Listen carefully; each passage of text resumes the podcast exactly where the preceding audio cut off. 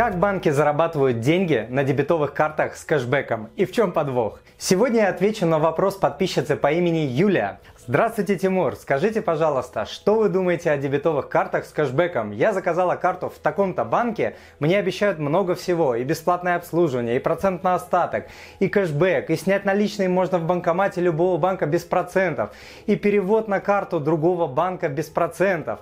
А на чем тогда банк зарабатывает и в чем подвох? Друзья, до того, как я отвечу на данный вопрос, в описании к данному подкасту обязательно посмотрите видео одного из моих любимых YouTube каналов. У этого видео можно включить русские титры. И еще, если вам понравится данный подкаст, то, пожалуйста, подпишитесь на мой канал и оставьте свой отзыв на iTunes и в Google подкастах. Спасибо. Смотрите полную версию сегодняшнего подкаста по ссылке в описании. Дорогая Юлия, спасибо вам за вопрос. Вы правильно понимаете, что банки не дают все эти плюшки просто так, а делают они это, опираясь на железную статистику, а именно стоимость привлечения клиента, стоимость удержания клиента, прибыль с одного клиента, коэффициент перехода дебетовых клиентов в кредитные и так далее. Выдавая вам бесплатную, тем более дебетовую карту, где непонятно на чем банк зарабатывает, банк знает, что вы будете держать на этой карте некий остаток, которым он естественно естественно, будет бесплатно пользоваться и зарабатывать на этом далеко не 1, 2, 3, 5 процентов, которыми делится с вами. Далее, банк существенно увеличит вашу лояльность. Чем больше вы пользуетесь картой какого-то банка, тем больше привыкаете к нему. Параллельно банк предложит вам кредитные карты с еще большей кучей плюшек из кэшбэка, а также выгодные кредиты. Ипотеку, автокредит, потреб-кредиты и прочее. Классно ведь правда? Далее, чтобы получить больше кэшбэка, вы будете заводить на карту больше денег, а для банковской отчетности это очень хорошо. Что еще? Вы будете платить картой, а банк будет получать с магазинов, где вы платите, комиссию за эквайринг. Обычно этой комиссией он с вами и делится. Идем дальше. Банки обычно ограничивают максимальную сумму месячного кэшбэка и могут уменьшить процент кэшбэка через несколько месяцев после окончания акции по привлечению клиентов или банк может э, ввести со временем плату за обслуживание, например, со второго или третьего года. Продолжаем.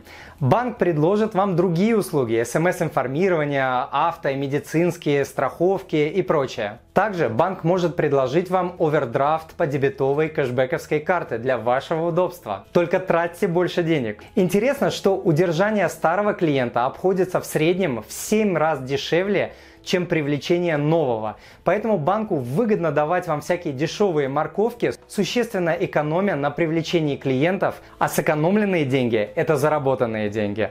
Но все же одна из главных задач банка – это потихонечку пересадить вас с дебетовой карты на кредитные продукты, такие как кредитные карты, потреб-кредиты, автокредиты, ипотеки и прочее. Задача банка не делиться с вами одним, двумя, тремя процентами, а зарабатывать на вас 10, 15, 20, 25, 30, 35 и более процентов годами. А в остальном подвоха нет. Банки действительно платят кэшбэк, действительно предоставляют кучу морковок. Но этот сыр не бесплатный. Важно понимать, что за все морковки, за все бонусы, кэшбэки и подарки в итоге платите вы. То есть в цене каждого оплаченного вами товара уже сидят все эти бонусы. Вы их оплачиваете и вам их возвращают. Однако есть люди, по статистике их правда меньшинство, которые супер аккуратно используют только дебетовые карты и никогда не пользуются кредитками и кредитами. Но в жизни и этих людей случаются непредвиденные обстоятельства, такие как потеря работы, болезнь или смерть близких людей, потеря имущества, рождение детей, разводы, проблемы в бизнесе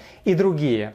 Часто именно в такие моменты, которых никто никогда не ждет, исправные клиенты, не говоря уже про всех остальных, становятся проблемными должниками. Помните, что кэшбэк мотивирует человека больше тратить, а не больше сберегать или больше инвестировать. Тратить 100 рублей, зарабатывая при этом 2, 3, 5 рублей с каждой сотни на кэшбэке и радоваться этому – это путь не к благосостоянию. Так как потраченные 100 рублей – уйдут от вас навсегда. А если бы вы их сберегли и инвестировали, то они могли бы вам приносить доход годами. И доход больше, чем вы можете заработать по кэшбэку. Тем не менее, прожить без карт сейчас нельзя, поэтому наличие дебетовой карты с кэшбэком и другими выгодами для оплаты постоянных платежей, таких как квартплата, плата за детский сад, налоги, плата за мобильные телефоны и другие, или платежей в интернете за билеты, отели, книги и прочее, вполне разумно, если вы не тратите деньги, чтобы заработать кэшбэк, конечно же.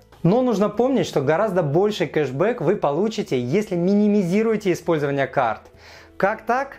Очень просто. Статистически мы тратим на 20-30% меньше денег, когда расплачиваемся наличными. Вот вам и 20-30% кэшбэк. А что будет, если еще и инвестировать эту разницу, я вообще молчу. Но кому интересно, подробности я дам в полной версии подкаста. Как-то так. Смотрите полную версию сегодняшнего подкаста и скачайте полезные материалы по теме по ссылке в описании. А я желаю вам благополучия в финансах, в семье и по жизни. С вами был Тимур Мазаев, он же Мани Папа. До встречи!